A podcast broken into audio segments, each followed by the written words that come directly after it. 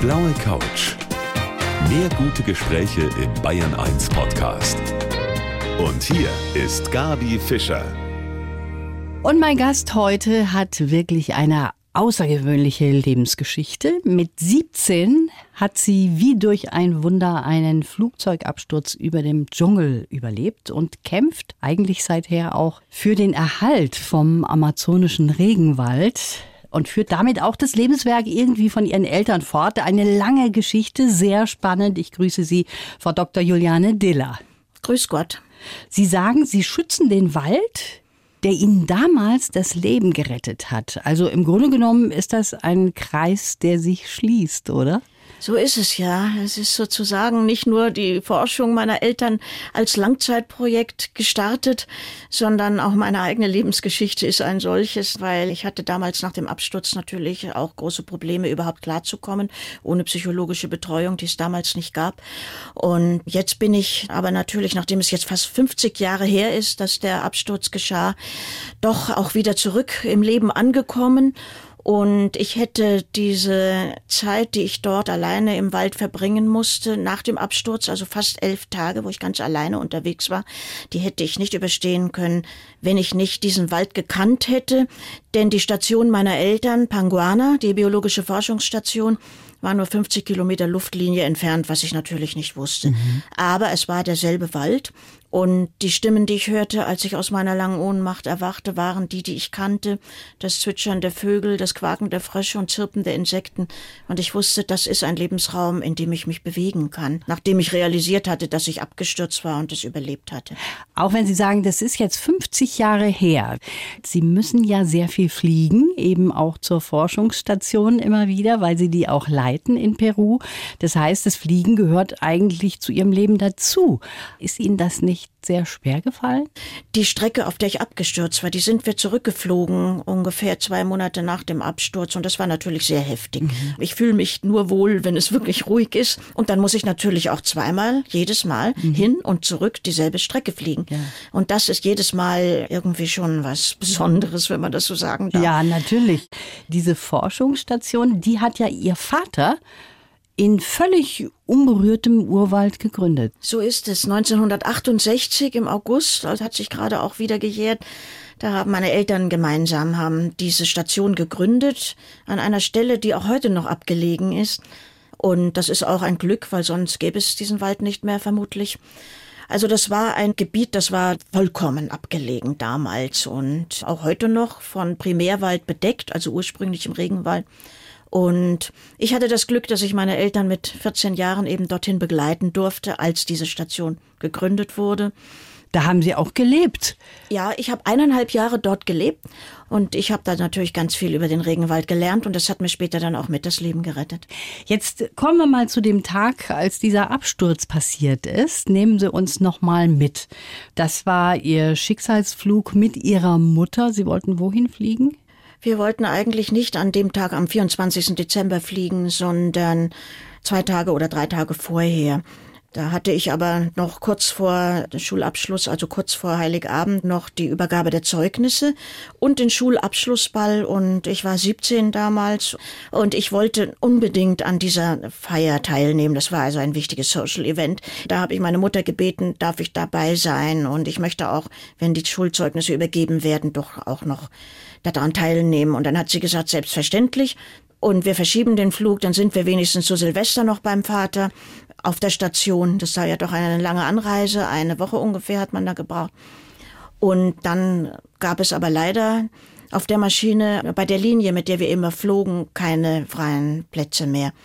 Und es gab nur noch Plätze bei der Linie Lanza, die einen sehr schlechten Ruf genoss, weil schon zwei Maschinen abgestürzt waren.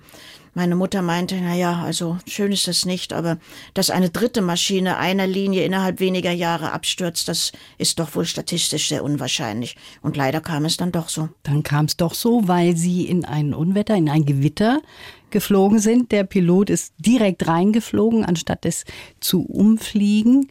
Und dadurch kam es dann zum Absturz. Wie haben Sie das selber erlebt? Ja, also ich denke mal, dass der Pilot deswegen weitergeflogen mhm. ist, weil wir nur noch eine Viertelstunde ungefähr oder vielleicht 20 Minuten von unserem Zielflughafen entfernt waren. Am Anfang habe ich das gar nicht so realisiert, dass wir in eine Gewitterformation flogen. Aber es wurde dann dunkler und die Leute wurden unruhig, weil die Maschine sich doch sehr heftig bewegte. Ich hatte früher keine Angst vor Turbulenzen. Jetzt ist es natürlich ganz anders. Ja.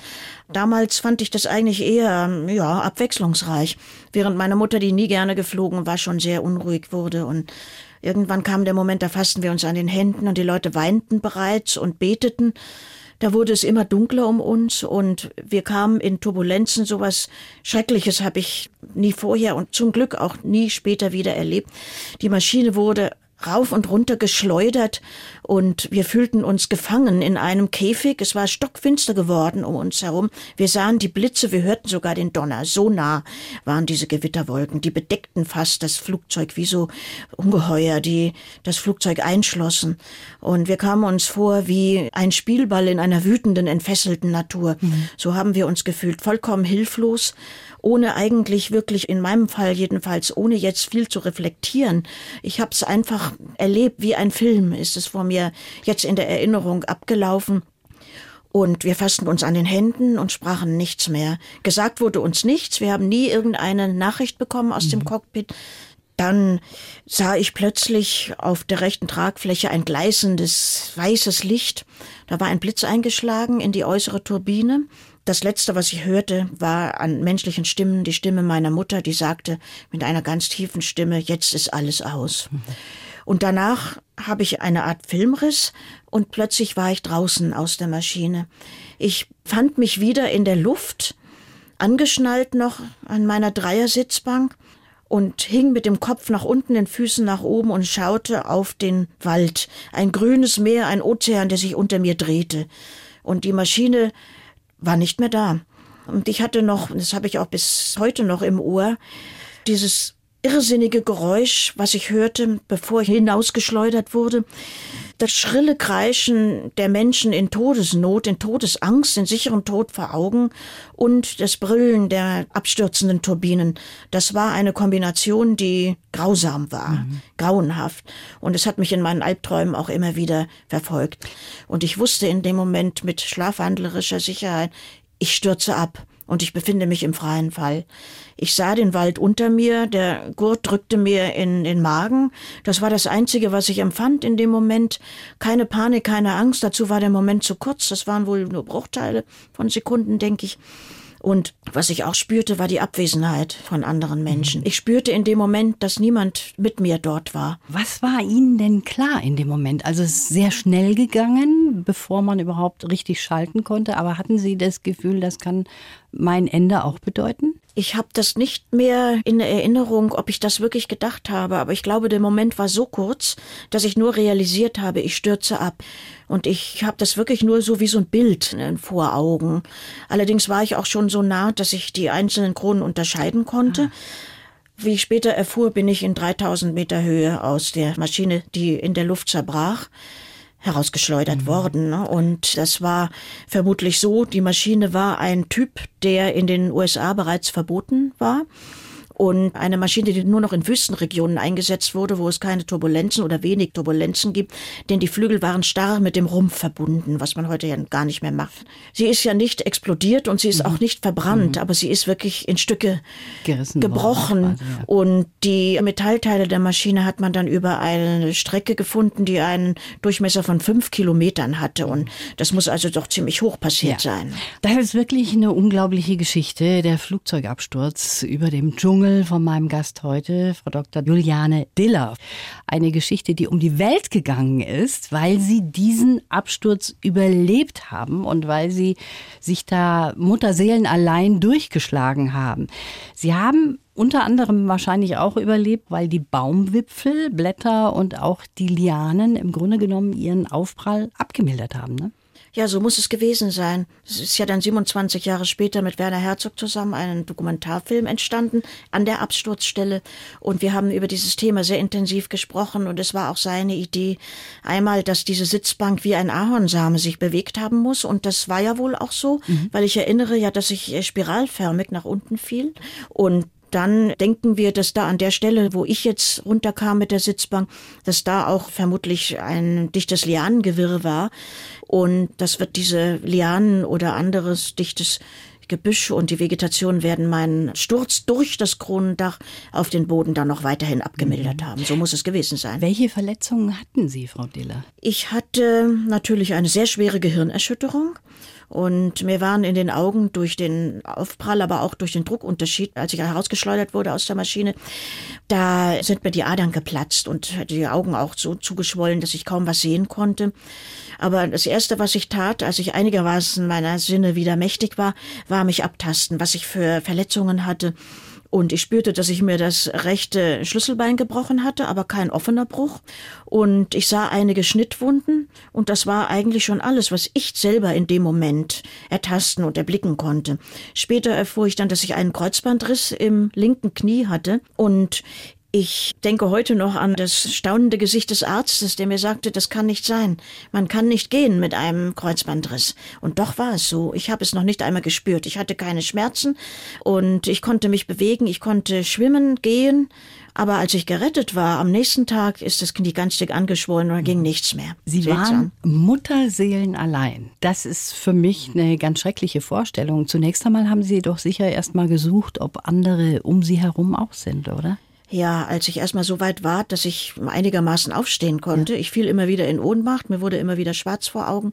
Aber ich habe dann irgendwann es geschafft, erst auf Knien herumzurobben und dann aufzustehen. Und ich habe von Anfang an gleich gerufen, habe überall gesucht, habe auf Spanisch, Englisch gerufen hauptsächlich und es hat mir niemand geantwortet und ich habe stundenlang gesucht.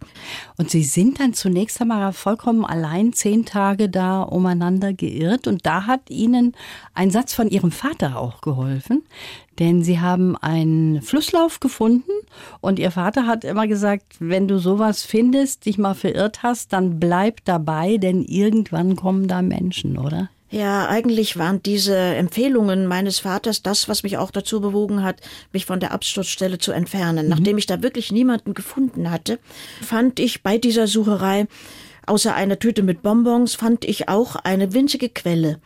Da tröpfelte Wasser und das waren wirklich nur ein paar Tropfen. Trotzdem dachte ich in dem Moment an das, was mein Vater gesagt hatte, was Sie eben erwähnten. Und das habe ich dann gemacht, weil ich wusste dort, kann ich nicht bleiben. Wenn ich da jetzt Verletzte gefunden hätte, ich weiß nicht, was ich getan hätte. Ich wäre vermutlich dort geblieben und wir wären alle gestorben, ja. weil die Maschine wurde ja nicht gefunden. Aber sie wurde gesucht zumindest zunächst einmal, denn Sie haben ja auch gehört, wie über Ihnen Flugzeuge gesucht haben und irgendwann blieben die dann mal weg. Wie groß muss da Ihre Verzweiflung gewesen sein? Oh ja, am Anfang habe ich die Flugzeuge schon am ersten Tag gehört, ja. direkt über mir. Und ich hörte sie überall kreisen und dann nicht mehr. Und und ich bin also diesem Rinnsal gefolgt und dann nach Tagen an einen größeren Bach gekommen, dann wieder an einen größeren und nach fünf Tagen an einen größeren Fluss, so etwa 40 Meter breit.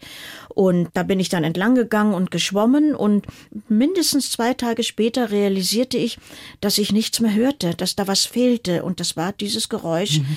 das Motorengeräusch der Flugzeuge. Und das war wirklich einer der schlimmsten Momente überhaupt. Das war ein fast ein Wendepunkt. Zum Glück habe ich das dann doch überstanden, aber in dem Moment wusste ich, dachte ich jedenfalls, ich wüsste es, die Maschine wäre gefunden worden, die Leute wären gerettet worden und ich hoffte, dass viele überlebt hatten und ich war nicht mehr dort. Mhm. Und niemand wusste, wo ich war und ich würde ganz sicher sterben und irgendwo verenden geradezu wie ein Tier und keiner würde jemals wissen, äh, wo ich bin. Das war grenzenlose Verzweiflung und ich bin auch da sitzen geblieben und habe vor mich hingestarrt, soweit ich mich entsinne. War das also wirklich ein Moment, wo ich auch dachte, hat es überhaupt noch Sinn weiterzumachen. Mhm. Dann habe ich das doch getan und, und habe an meinen Vater gedacht, an sein Durchhaltevermögen und habe gedacht, Mensch, das kann doch nicht sein. Ich muss sehen, dass ich da rauskomme. Ja. Vielleicht schaffe ich es ja doch. Ich wusste ja nicht, dass ich so weit weg war von jeglicher Zivilisation mhm. und dass auch dieser Fluss unbewohnt war. Wovon haben Sie denn gelebt? Also was haben Sie gegessen, getrunken? Wahrscheinlich das Wasser, eben an dem Sie entlang gegangen sind, aber gegessen? Ja, gegessen habe ich eigentlich gar nichts außer diesen Bonbons. Das waren Fruchtbonbons, die zum Lutschen eine Tüte, die ja, die hatte vielleicht so 30, 40 Bonbons und ich habe sie mir schon eingeteilt. Ich habe nicht mehr als vier am Tag gegessen und trotzdem haben sie natürlich nur ein paar Tage gereicht. Und danach gab's nichts mehr, denn ich fand auch nichts Essbares. Mein Glück war, dass ich dieses Wasser äh, hatte überall um mich herum. Natürlich regnet es auch viel, aber ich hatte den Fluss und ich habe das Flusswasser getrunken. Deswegen hatte ich nie das Gefühl, ich, ich verhungere. Ja. Und schließlich und endlich sind Sie dann von Waldarbeitern gefunden worden und gerettet worden auch, sofort zum Arzt gebracht worden, als Sie Stimmen gehört haben. Was haben Sie sich da gedacht? Jetzt hast du es geschafft? Das ist bis heute einer der besondersten Momente meines Lebens geblieben. Ich war an einer kleinen Hütte angekommen, hatte ein Boot gefunden und dort eine Hütte. Ich saß dort und dämmerte vor mich hin in diesem kleinen Unterstand und plötzlich hörte ich Männerstimmen. Das war also nach elf Tagen oder zehneinhalb Tagen das erste Mal, dass ich menschliche Stimmen hörte. Und es war ein Moment, den man eigentlich gar nicht beschreiben kann. Für mich wie Engelsstimmen. Irgendwie konnte ich es nicht glauben. Ich dachte erst, ich halluziniere. Und dann kamen aber drei äh, Waldarbeiter und Kautschuksammler aus dem Wald, später noch zwei. Sie haben mich verpflegt, sie haben meine Wunden versorgt, die Fliegenmaden aus der einen Wunde geholt, die da drin waren. Und haben sich behutsam mir genähert und mich unterhalten und mich erzählen lassen lassen und mir was zu essen gegeben mhm. und war gerettet. Und das war am 4. Na. Januar. Da gab es dann auch ein Foto, das ein Amateurfotograf ähm, und Funker auch machte. Und dadurch ist es dann bekannt geworden, dass eine überlebt hatte, eine Person. Was ist da abgegangen? Erzählen Sie mal kurz. Sie sind von Paparazzi verfolgt worden, Sie sind gestalkt worden. Was ist da alles abgelaufen? Für mich war das zuerst vollkommen unbegreiflich. Aber ich war von einem Tag zum anderen weltberühmt geworden. Ich bekam Briefe aus Wäschekörbeweise aus aller Welt und ich fragte mich, wieso, was finden die Menschen an mir? Ich fand es einfach erst unverständlich mhm. und das habe ich natürlich dann irgendwann bald begriffen. Die Sensation, dass jemand so etwas überlebt, nicht ja. nur einen Absturz aus 3000 Metern Höhe, sondern dann auch noch elf Tage durch die sogenannte grüne Hölle wandert mit allem, was es da an Schrecklichkeiten gibt. Diese Sensation, dass das so faszinierend war, für die Presse vor allem auch so faszinierend war, das war mir ein Gräuel in dem Moment. Ne? Mhm. Und die Leute waren ja, jeder wollte seine Geschichte im Kasten Kasten haben und sie waren wenig einfühlsam. Und mein Vater hat ähm, dann auch gleich ein Exklusivinterview ausgehandelt mit dem Magazin Stern. Und dann kamen die Journalisten vom Stern und da war ich dann abgeschottet, hatte auch Polizeischutz. Und Gott sei Dank war ich ja nicht in einem öffentlichen Krankenhaus, sondern eben privat untergebracht, so dass ich da auch wirklich meine Ruhe haben mhm. konnte. Und Ihr Vater hat Sie eigentlich zu Ihrem eigenen Schutz, muss man sagen, dann nach Deutschland geschickt. Aus diesem Grund, Sie sind zu Ihrer Tante nach Kiel gekommen, die Sie mit sehr viel Liebe aufgenommen hat und auch aufgefangen hat. Und ich habe gleich noch hier einen Lebenslauf für Sie. Den habe ich eigentlich immer zu Beginn der Sendung, aber nachdem Sie so eine spannende Geschichte jetzt erzählt haben, haben wir den mal ein bisschen verschoben. Und diesen Lebenslauf, den werden Sie uns gleich mal vorlesen. Mein Name ist Juliane Diller. Der Regenwald hat mir das Leben gerettet und jetzt rette ich ihn. Nach einem Flugzeugabsturz habe ich mich mehrere Tage und Nächte durch den Dschungel zurück ins Leben gekämpft. Doch bis ich wieder zu mir selbst gefunden habe, hat es Jahrzehnte gedauert. Geprägt haben mich meine Kindheit zwischen Affen, Papageien und Spinnen, das Durchhaltevermögen meines Vaters und die Arbeit mit Werner Herzog. Heute bin ich ein dankbarer, glücklicher Mensch und Peru ist mein Paradies.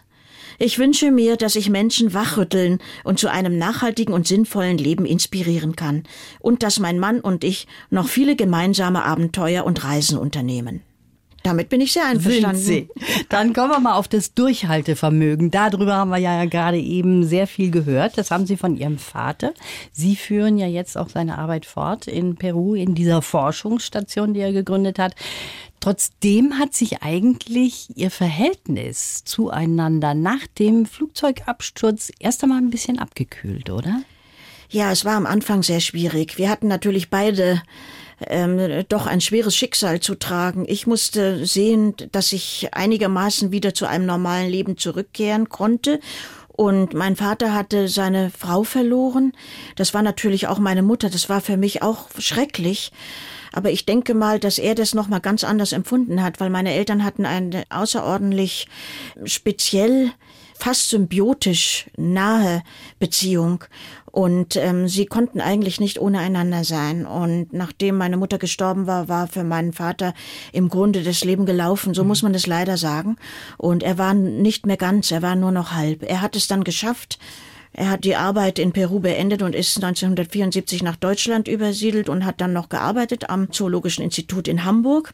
Und wir hatten ein schwieriges Verhältnis zueinander, weil mein Vater einen gewissen Abstand auch zu mir hatte und wir wussten nicht, wie wir miteinander umgehen sollten. Er hatte das Problem, wie er das akzeptieren sollte, was passiert war. Und ich habe diese Distanz gespürt. Und ich habe auch irgendwann zu ihm gesagt, warum behandelst du mich so wie eine Erwachsene? Mhm. In Wirklichkeit war ich inzwischen erwachsen geworden, ähm, also gemacht worden durch das Schicksal und, und meine Erlebnisse. Und damit habe ich Schwierigkeiten gehabt. Und wir waren ja noch einen Monat auf der Station. Wir sind normal miteinander umgegangen und trotzdem war es nicht herzlich, es war ja. anders. Dann schickte mich mein Vater nach Deutschland, weil er eben auch meinte, dass ich hier mehr Ruhe hätte vor der Verfolgung durch die Medien. Das war dann auch der Fall. In gewisser Weise natürlich, nur es war etwas besser, nicht viel, aber etwas.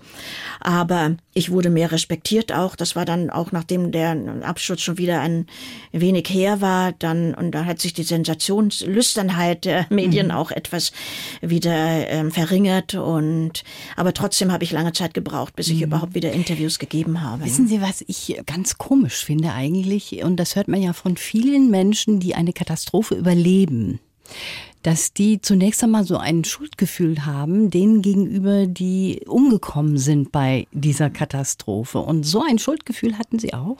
Ich hatte das auch. Am Anfang noch nicht so, aber das hat sich dann entwickelt und ja, das soll bei vielen Einzelüberlebenden so sein. Ich habe es auch von Einzelüberlebenden direkt auch erfahren, mit denen ich Kontakt hatte. Es ist so, dass ich also erstens nicht richtig trauern konnte. Ich war genauso wie mein Vater in anderer Art, aber versteinert innerlich. Und ich hatte, als ich erfuhr, dass meine Mutter wirklich gestorben war, dass mein Vater hatte sie ja dann auch äh, identifiziert und äh, sie ist dann hier beerdigt worden in Aufkirchen bei Starnberg am Starnberger See und ich konnte nicht weinen und das hat mich beunruhigt. Ich hatte das Gefühl, bei mir stimmt etwas nicht. Und ich habe erst zwei Jahre später überhaupt richtig weinen können an einem heiligen Abend bei Tante und Großmutter in Kiel. Da habe ich gar nicht mehr aufhören können mhm. zu weinen. Und meine Tante sagte, das ist gut, lass es raus. Ja. Du kannst endlich trauern.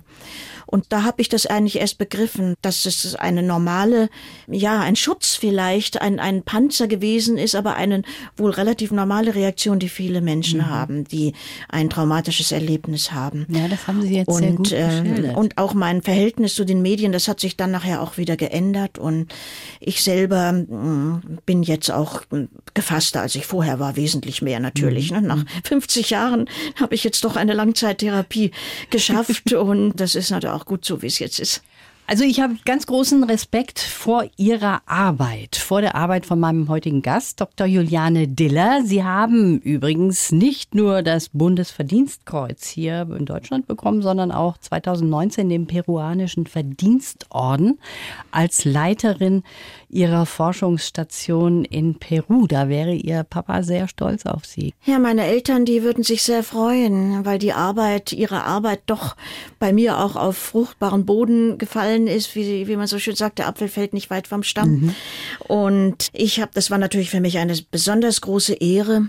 Wir haben ja eine Stiftung gegründet, die Panguana Stiftung im Stifterverband für die deutsche Wissenschaft. Und vom Stifterverband habe ich 2018 auch die Richard Merton Ehrennadel Adel verlieren bekommen, die höchste Auszeichnung des Stifterverbandes. Darauf bin ich genauso stolz.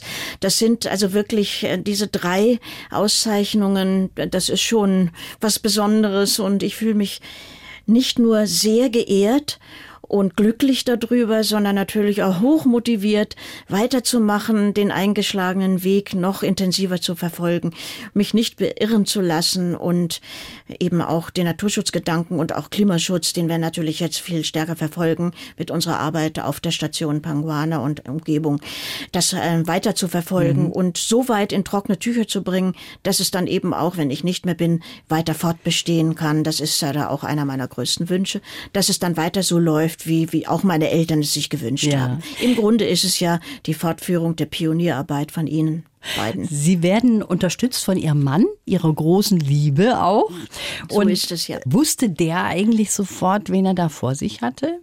Ja, er wusste natürlich von meinen Erlebnissen und, und meiner Geschichte, Das hatte sich rumgesprochen, aber nachdem ich etwas abweisend am Anfang war, Aha. ich habe ja 1989 habe ich äh, ja angefangen zu arbeiten in der Zoologischen Staatssammlung als Leiterin der Bibliothek und da kannte ich meinen Mann aber schon, da war ich vorher, habe ich ja meine äh, Doktorarbeit in München gemacht bei Professor Fittkau, der damals auch der Direktor der Zoologischen Staatssammlung war. So bin ich da hingekommen, mhm. so habe ich auch meinen Mann kennengelernt und äh, wir haben auch in demselben Jahr dann geheiratet. Also das ist so, dass er natürlich und die anderen Kollegen, späteren Kollegen von mir, das wussten, mhm. aber es tunlichst vermieden haben, mich darauf anzusprechen, weil sie nicht wussten, wie ich reagiere.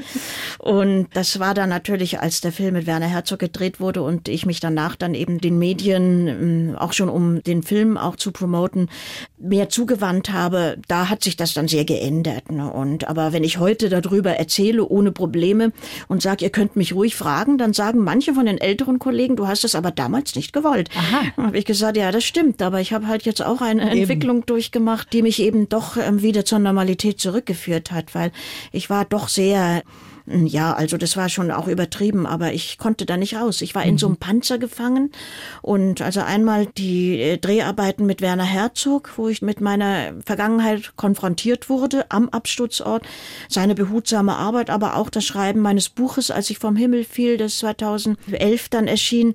Das sind Dinge, die also Wendepunkte in meinem mhm. Leben waren, weil beide haben mich dazu gebracht, mich meiner Geschichte wieder, äh, sie anzunehmen, mich ihr wieder zuzuwenden und sie neu zu analysieren. Und ich muss sagen, das war eine Art Langzeittherapie mit zwei ganz gewaltigen Schritten.